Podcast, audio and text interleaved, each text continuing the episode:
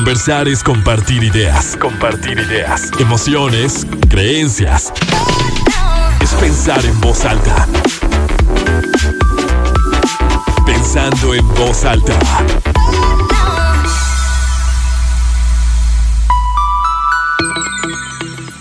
¿Cómo están? Muy buenos días, bienvenidos a Pensando en voz alta. Los saludo con muchísimo gusto. Este sábado 2 de octubre ya de 2021 soy Lucía Olivares y encantadísima como siempre de saludarlos, de que nos encontremos una mañana más, una semana más.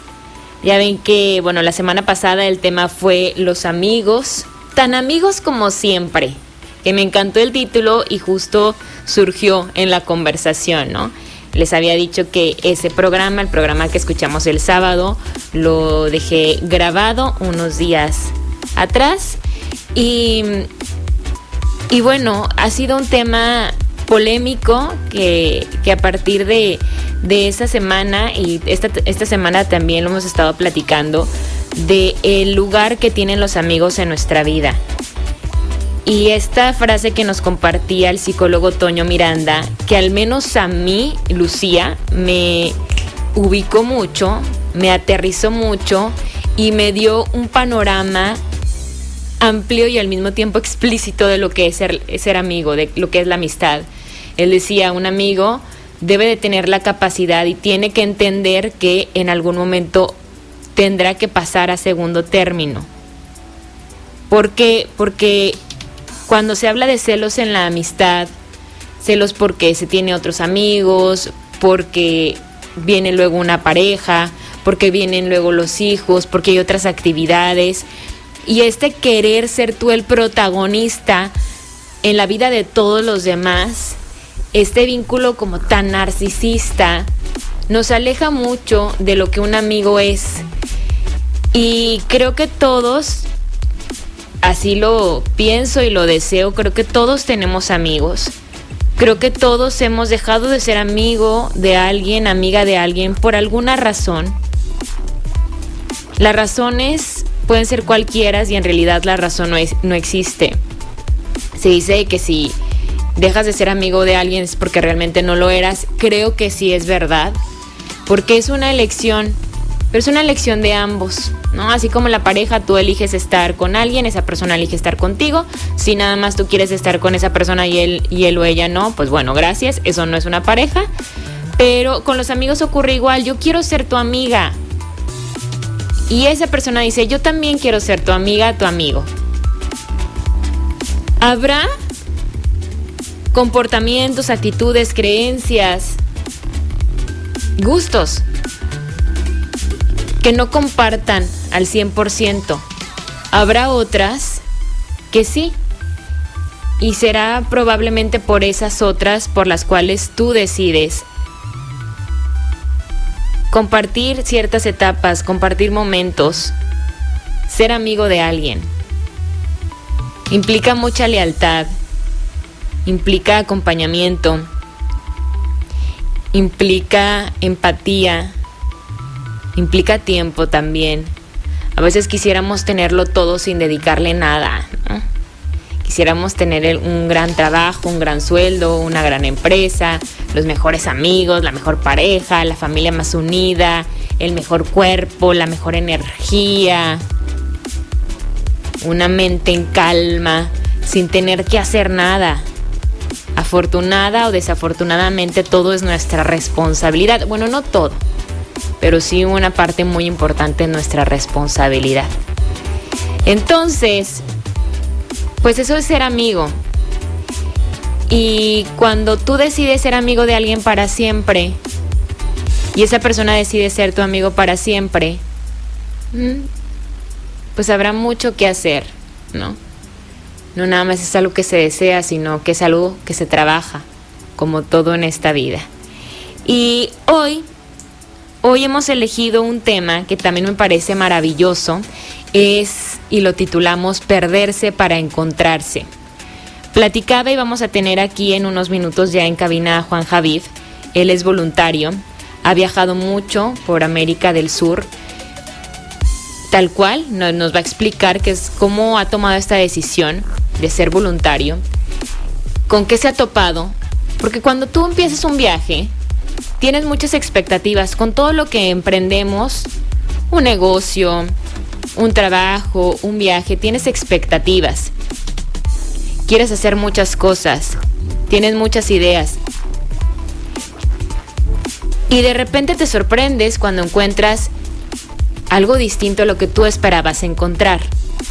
Pero son esos momentos cuando aprendes de ti.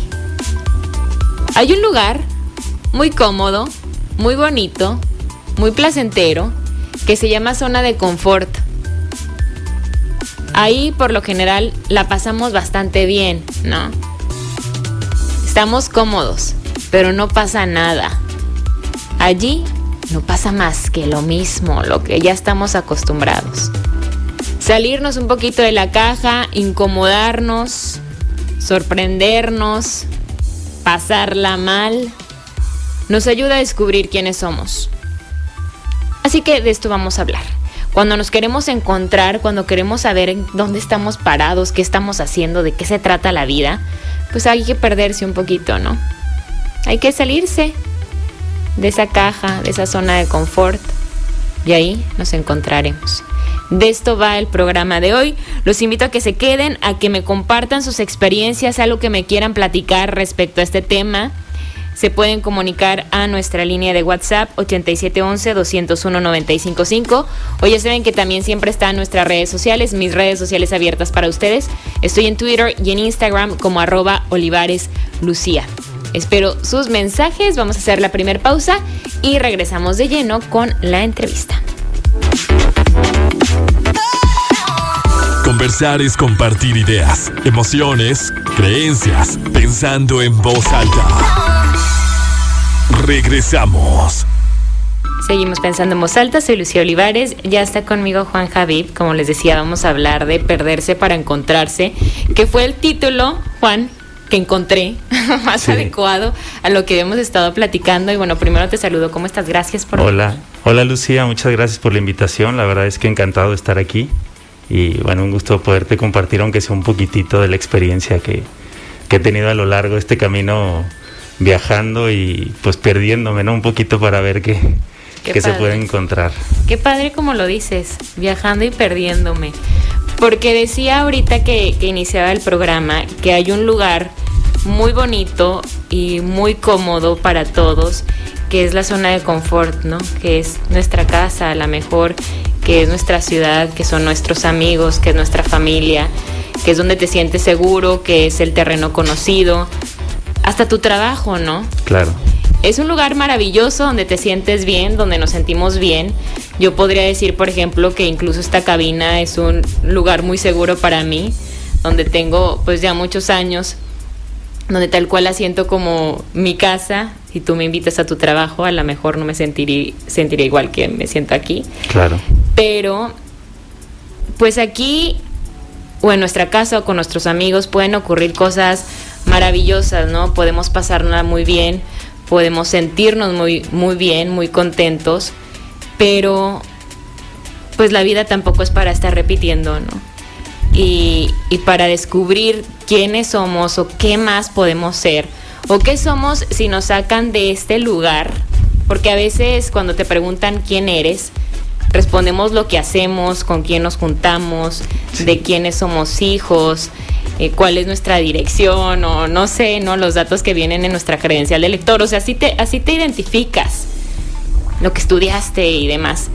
Pero descubres quién eres cuando, híjole, estás en esa situación en la que, ok, no conozco a nadie, aquí nadie va a saber quién soy, no sé cómo moverme, no entiendo este idioma. Y es cuando te pierdes y cuando tienes que descubrir algo más de ti, que incluso es como más fuerte. Por eso me gustó esto de perderse para encontrarse, porque a veces en el camino o en el viaje de la vida solamente andamos por el mismo, por el mismo terrenito, ¿no? Por el mismo sendero, claro. Sí, yo creo que coincido contigo, Lucía. Lo que pasa es que uno como que está acostumbrado a, a, una rutina como dices tú, estar en, en una zona de confort. Entonces cuando inconscientemente desbloqueas esa estructura mental para poderle dar a lo mejor un espacio a lo que va acá, que es el sentir, desde, desde lo más profundo del sentimiento, que es como, yo le llamo desde pensar con la mente y pensar con el corazón, ¿no? Entonces llega un punto en el que te sales de ese contexto para irte a uno totalmente distinto, pero inconscientemente, ¿sabes? O sea, no lo planeas.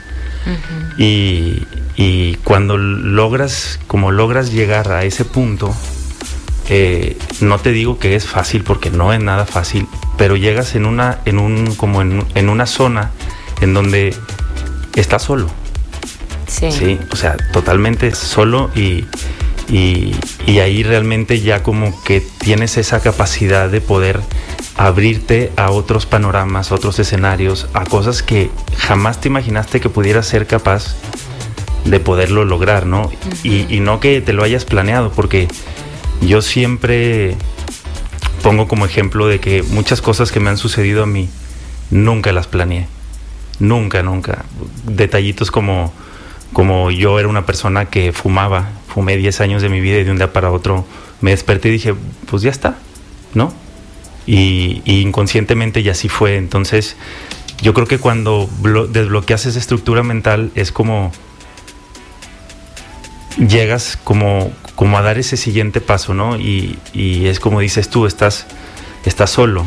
Y eso donde lo encuentras, pues lo puedes encontrar en cualquier lado. Sí, la soledad se encuentra en cualquier lugar, porque tampoco te tienes que ir a Timbuktu para sentirte claro, solo. Claro. Creo o sea, que eso a veces también lo, lo, pensamos y que mucha gente dice, vete a un viaje para que te encuentres y te sientes sola. O sea, creo que en realidad sí, claro, el, el estar aislado o el estar lejos, también como la lejanía te da una sensación distinta. Pero el encontrarte a ti muchas veces es hasta una decisión, ¿no? De empezar a sentirte. O sea, de no tener esta necesidad de estar todo el tiempo acompañado y con bruma, o sea, con el ruido y, y, es como cuando estás en tu cuarto o estás comiendo y tienes que tener la tele prendida, ¿no? Para sentir que hay alguien más allí, sí. que pasa mucho. Pero, Juan, a ver, platícanos, tú eres voluntario. ¿Eso sí. cómo empezó? Mira, ¿Qué es? Yo, voluntario, realmente tiene a lo mejor varios significados, ¿no? Ajá. Yo la primera vez que lo hago fue aproximadamente hace como seis años, en donde en, en, en, un momento en donde yo estaba como abrumado por muchas cosas, decido salirme de viaje, ¿no? Este, y salgo de viaje y, y me voy sin planearlo en mi cabeza, pero yo dije, bueno, yo me voy máximo dos semanas, uh -huh. tres semanas, y decido irme a Perú busco un, o sea, un, voluntariado en donde era un intercambio, en donde tú dabas clases a niños de comunidades marginadas en, en la zona de, de, Cusco, de las montañas, este, y a cambio ellos pues realmente no te daban nada, simplemente era... Te reciben. Te reciben y había una casa hostalito donde estábamos todos los voluntarios, en donde te daban un precio especial. Eh, y, y yo decido irme así nada más, sin conocer nada a nadie. Entonces ¿Te dije, fuiste bueno, solo, sin ningún amigo? No, ni solo, nada? solo, totalmente ¿Y solo. ¿Y qué dabas clases? Eh, había de todo un poco, ¿no? Había como talleres, entonces era inglés, tareas, juegos, teatro, o sea, era lo que tú pudieras aportar. Si tú dijeras, ¿sabes qué? Yo sé tocar la guitarra, dabas clases de guitarra. Yo sé cocinar, okay. dabas clases de cocina. Yo sé arte, dabas clases de arte.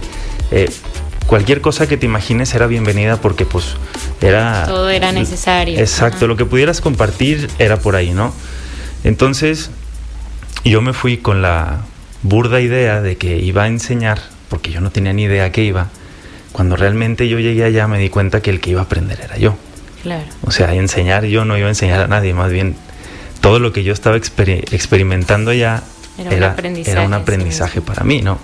Simplemente desde el compartir con los niños y todo era algo como, como que nunca lo había vivido.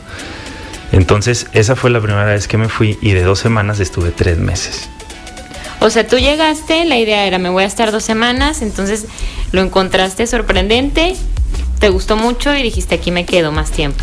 ¿O cómo fue? Mira, realmente lo que sucedió fue que me, me gustaba cómo estaba yo conmigo mismo, mm. cómo me sentía yo conmigo mismo. Era como, como platicabas ahorita, yo creo que llega un punto en el que estás tan ciclado mentalmente de, de la rutina y de cómo son las cosas en, en a lo mejor en, en, tu rutina, en tu vida diaria, que, que las empiezas a romper de a poco y empiezas a, o sea, empiezas a tirar un montón de estructuras como el sentirte juzgado, qué me van a decir, eh, qué va a pasar o qué voy a hacer y si hago esto y está bien o si hago esto y está mal. Entonces empiezas a dar cuenta que todo va de a poco fluyendo sin que te des cuenta. Entonces, poco a poco era como darte cuenta de que es que no es tanto que estés acá en Perú lo que te hace sentir así, sino que estás siendo tú mismo tal cual eres. Claro. O sea, esa era la sensación que, y no te digo que me di cuenta al toque, o sea, fue como ya después recapacitando y recapitulando mis lo días que allá, vivido. Ajá. era como, es que no, eso lo puedo hacer en, en cualquier lado, pero Oye, realmente... a ver, Juan, perdón que te interrumpa, pero dices algo muy padre. O sea que no es que no es el lugar en el que tú estabas, sino que estabas sintiéndote realmente tú. ¿Sí? Exacto, sí. ¿Qué había, por ejemplo, previo a ese viaje o qué había aquí que tal vez te estaba impidiendo sentirte tú?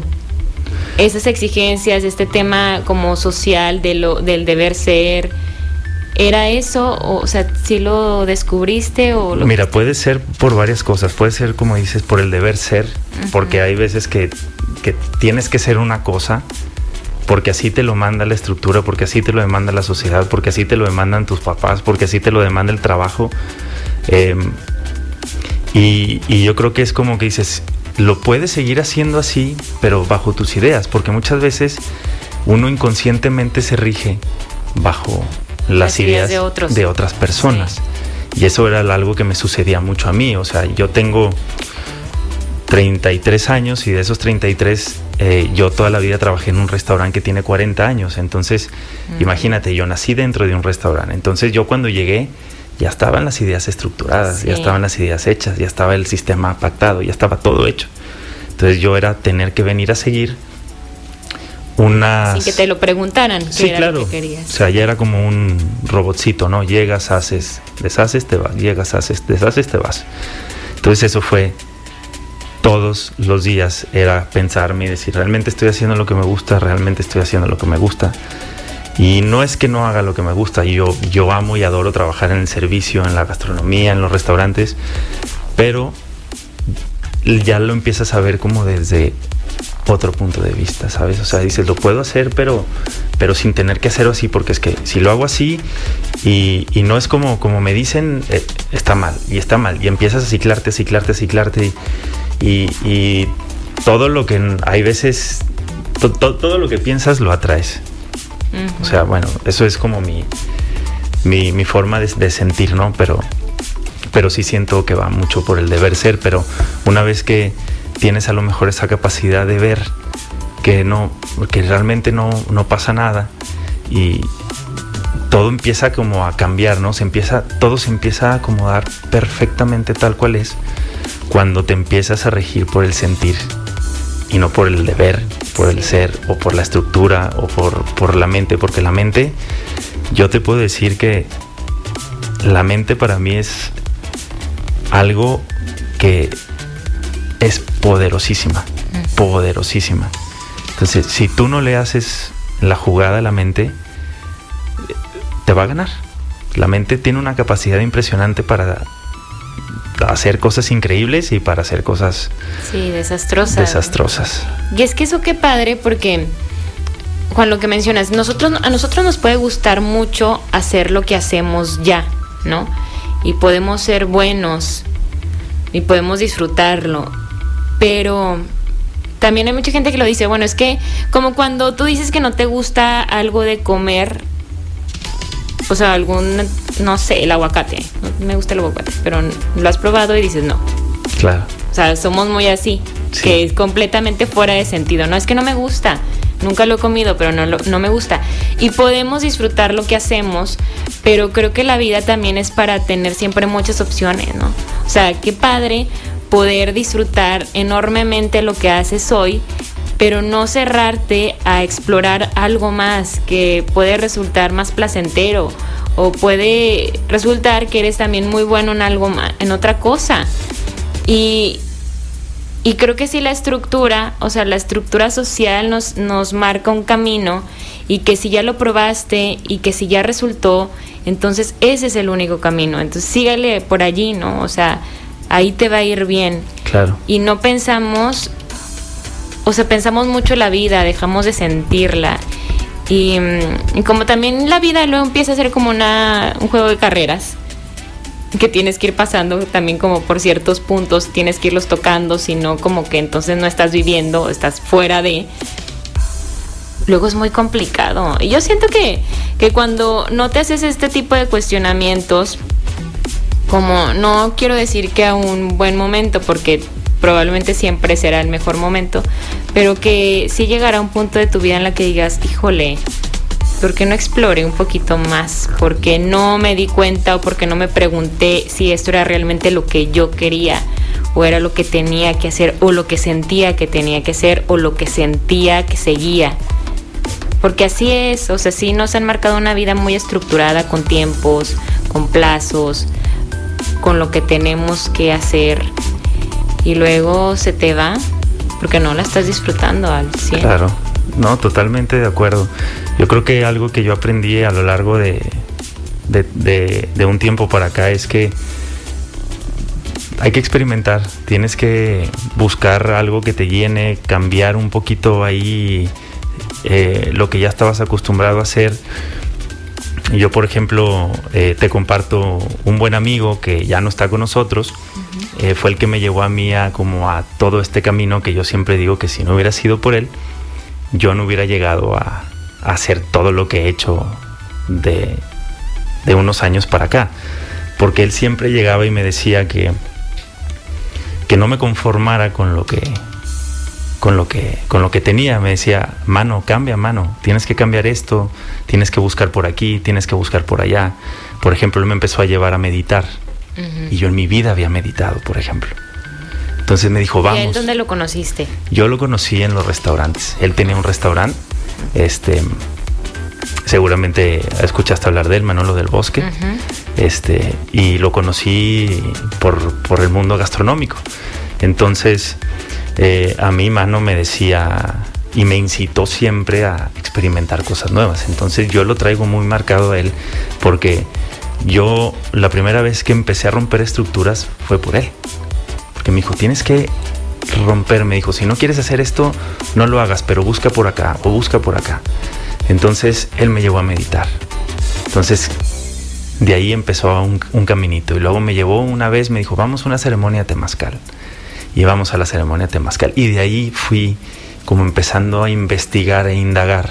Y tú estabas muy como muy lejano de estos temas. Totalmente, escéptico como no, tienes una idea.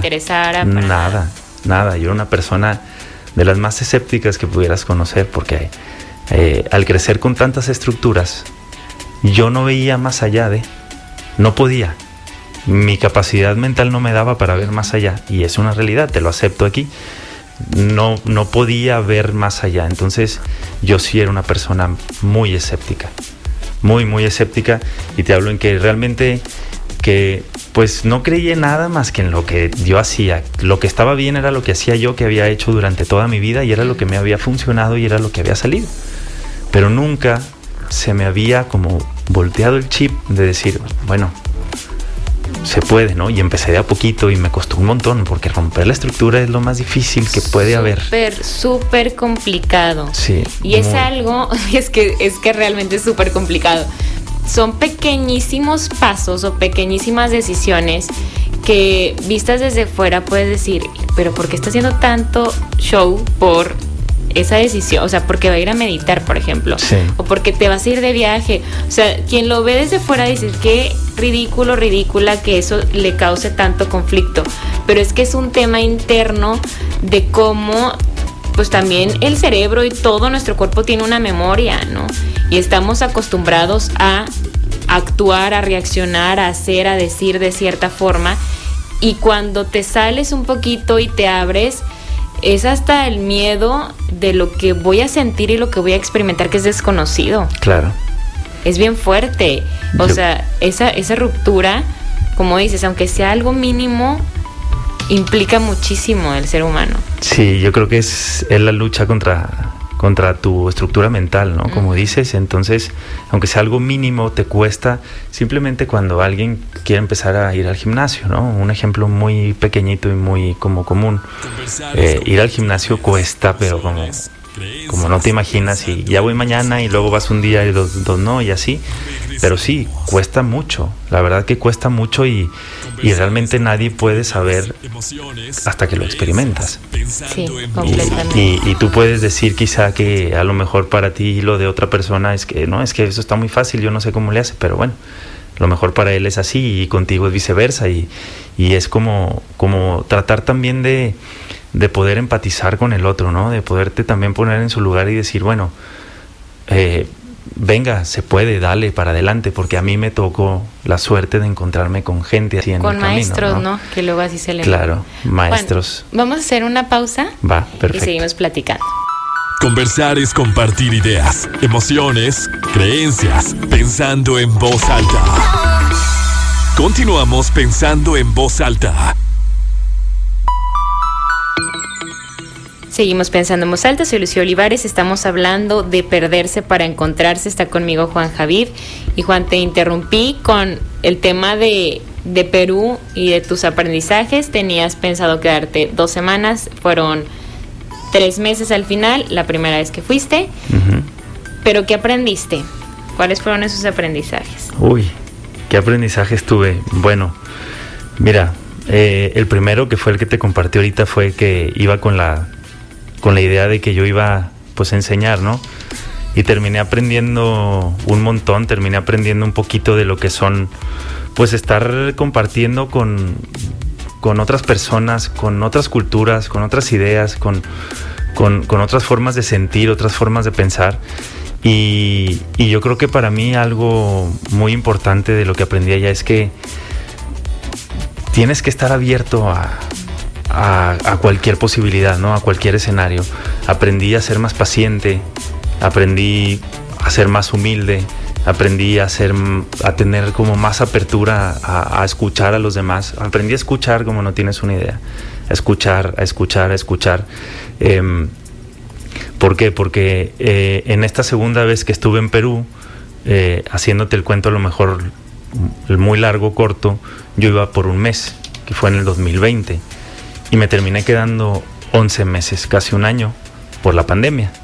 ¿Se te fuiste ¿qué- en qué mes de...? Me fui en febrero del febrero? Sí, 2020 apenitas. y yo tenía planes de volver para principios de abril. Em, eh, planes formales y todo, porque yo tenía un compromiso aquí con mi hermana y, y yo tenía planes para volver aquí. Y a mediados del mes de marzo, cuando yo tenía más o menos un mes ahí, yo iba como por mes y medio, eh, declaran lo de pandemia y en Perú estuvo un poquito complicada la cosa, estuvo muy fuerte y blindaron el país. Entonces nadie entra, nadie sale, toque de queda a las 4 de la tarde, eh, no puedes salir a las calles, se acabó todo el servicio público, el servicio privado, no podías ni salir a caminar. Fue una cosa como...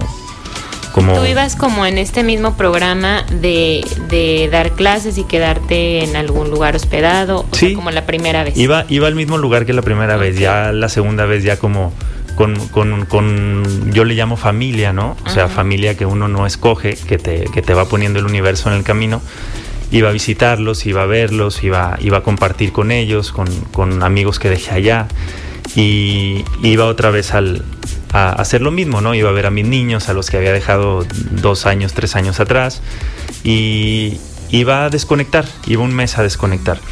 Entonces, pues realmente las cosas de la vida, como te digo, uno a veces planea y yo creo que es lo peor, hay veces que puede suceder porque Sí. planeas y todo se te todo cambia y se te se te movió Eso todo. aprendimos, ¿no? Yo creo que eso ha sido de los, bueno, de los tantos aprendizajes de la, de la pandemia es eso, que la vida es, no es la que tú quieres que sea, ¿no? Claro. No es lo que Claro. los, no son los tiempos que tú tienes, no son los planes que tú tienes, no es la hora que tú traes.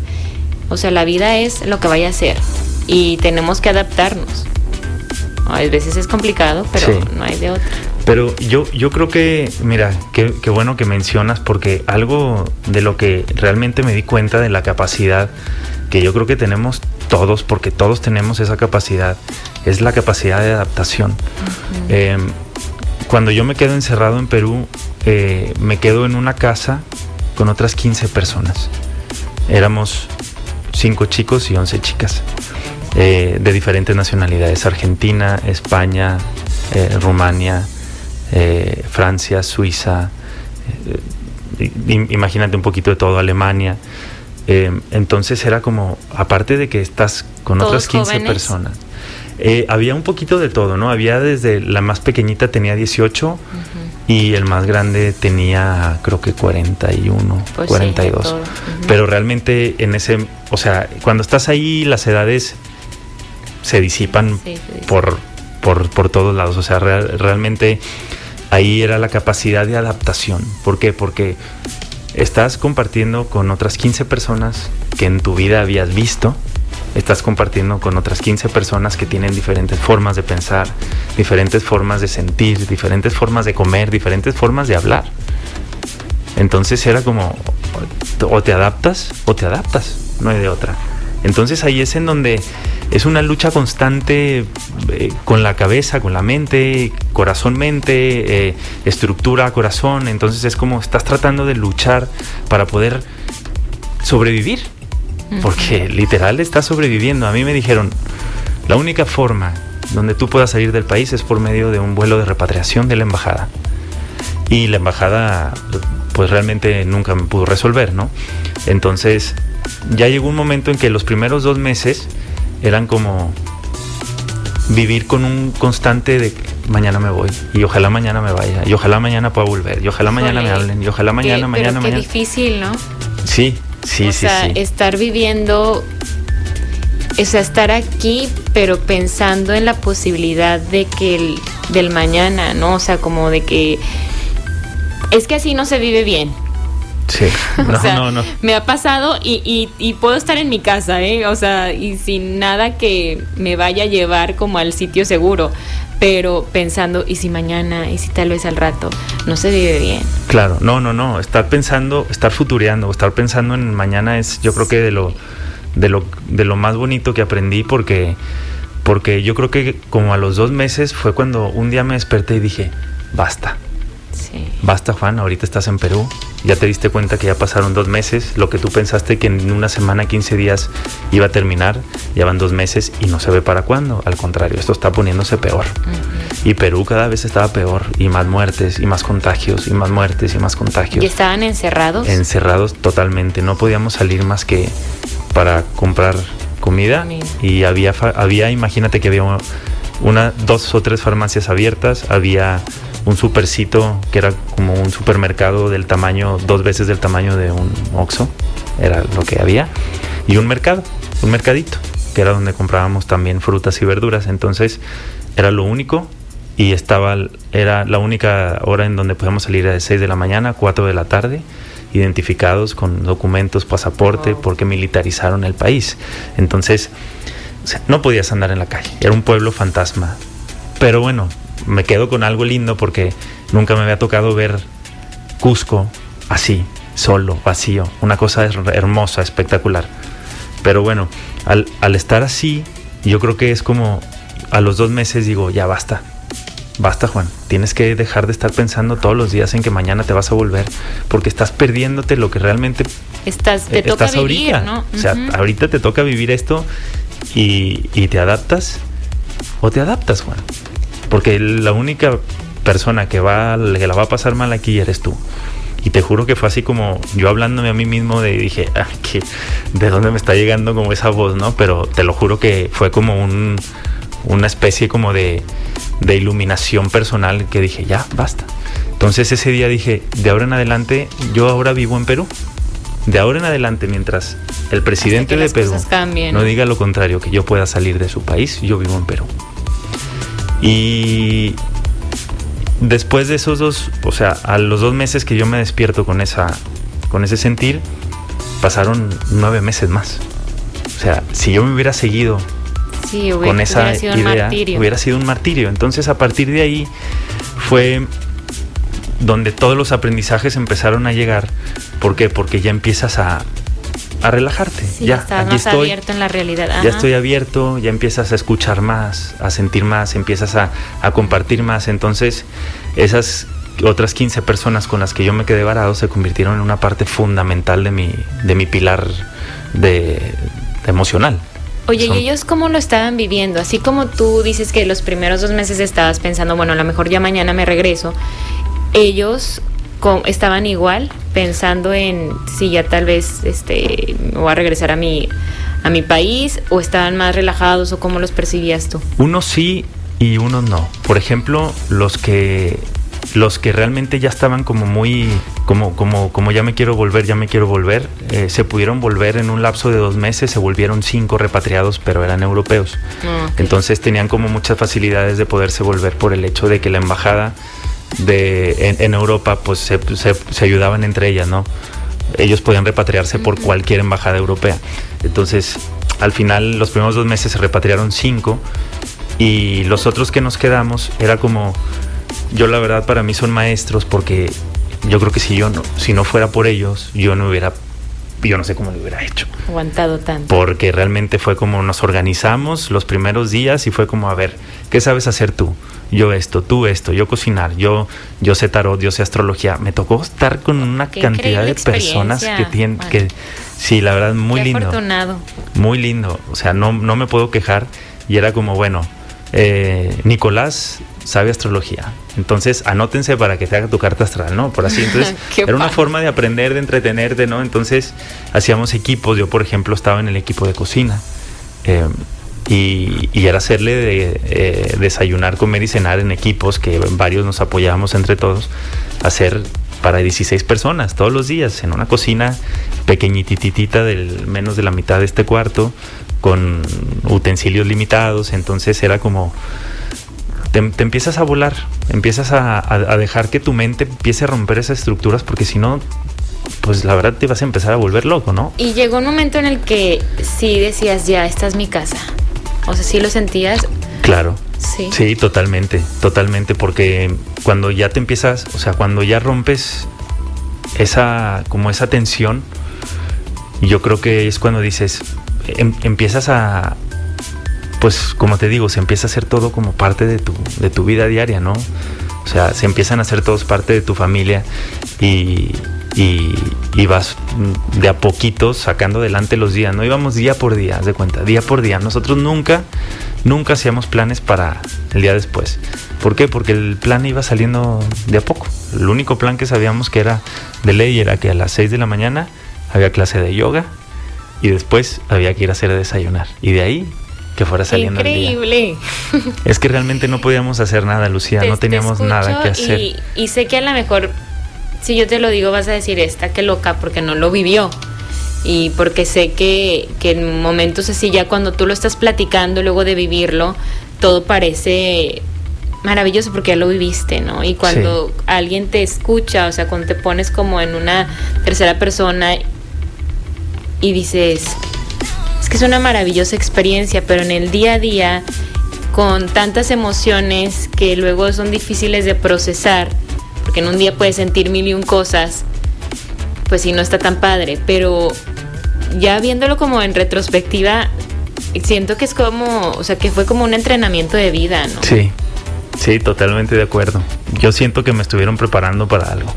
Y Sí. todos coincidíamos allá, que por algo el, el universo nos juntó Claro. en ese momento, en ese lugar, en una pandemia, todos alejados de, de su, de su núcleo, de su zona de confort, de su familia, de su país. Porque todos estábamos fuera de nuestro país. Ninguno de los chicos que estaba conmigo era peruano.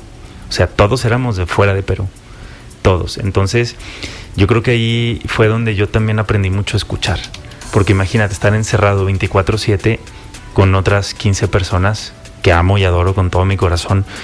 Era todos los días escucharlos. Sí como ellos se sabían mi vida, se la supieron de- desde el día uno hasta el último día que estábamos ahí. Yo me supe la vida de todos ellos, de toda su vida. ¿Por qué? Porque te empiezas a abrir y llega un momento en donde incluso hasta la hacíamos de casi psicólogos todos, ¿no? Claro. Porque éramos, eh, era escuchar, escuchar, escuchar, escuchar, escuchar. y de una forma tan empática y sincero juzgar que era increíble cómo te podías desenvolver de una manera tan fácil y, y que no pues nadie te decía nada, ¿no? simplemente era, estaban ahí para apoyarte, para escucharte, para, pues para, para estar. Simplemente estar, estar y estar. Y yo creo que ahí yo creo que se desarrolla una, una paciencia y una capacidad de escucha increíble. Que no la desarrollamos tanto en el, en el día a día desafortunadamente porque esto yo creo que es lo más bonito, el poder escuchar a alguien más y no juzgar el, y creo que es cuando te, te muestras humano, ¿eh? Creo que eso pasa cuando realmente logras intimar con alguien. O sea que como no estás en la postura del juez, sino que tú también te estás compartiendo con lo que tú eres y con todo lo que tú piensas y con todas tus vulnerabilidades y ves al otro igual que tú, entonces no te queda nada que juzgar, o sea, ¿qué vas a criticar o qué vas a cuestionar de lo que siente, de las decisiones que toma? Si creo que eso de los juicios nos ocurre porque no nos estamos escuchando u observando a nosotros. Pues, pues, si no nos escuchamos a nosotros, ¿cómo vamos a escuchar y empatizar con el, el, de lado? O sea, si nos puede parecer que toma alguien decisiones estúpidas o o no sé, o que no es una buena persona, cuando dices, bueno, eso también es, forma parte de tus estructuras mentales, ¿qué sientes? ¿no? O sea, desde dónde actuamos, desde dónde estamos eh, pensando, desde qué es lo que nos está emocionando. Y, y eso nos hace mucha falta y por eso creo que luego no se logran construir como relaciones sanas desde una amistad o desde la familia, ¿no? Porque también hay muchas expectativas de lo que quisiera que fuera, sino de lo que somos y ya. Sí, sí, sí, totalmente de acuerdo contigo.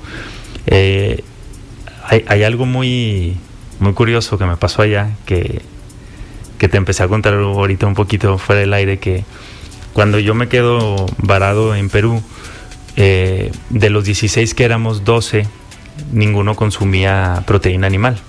Todos eran, de los 16, 12 eran vegetarianos.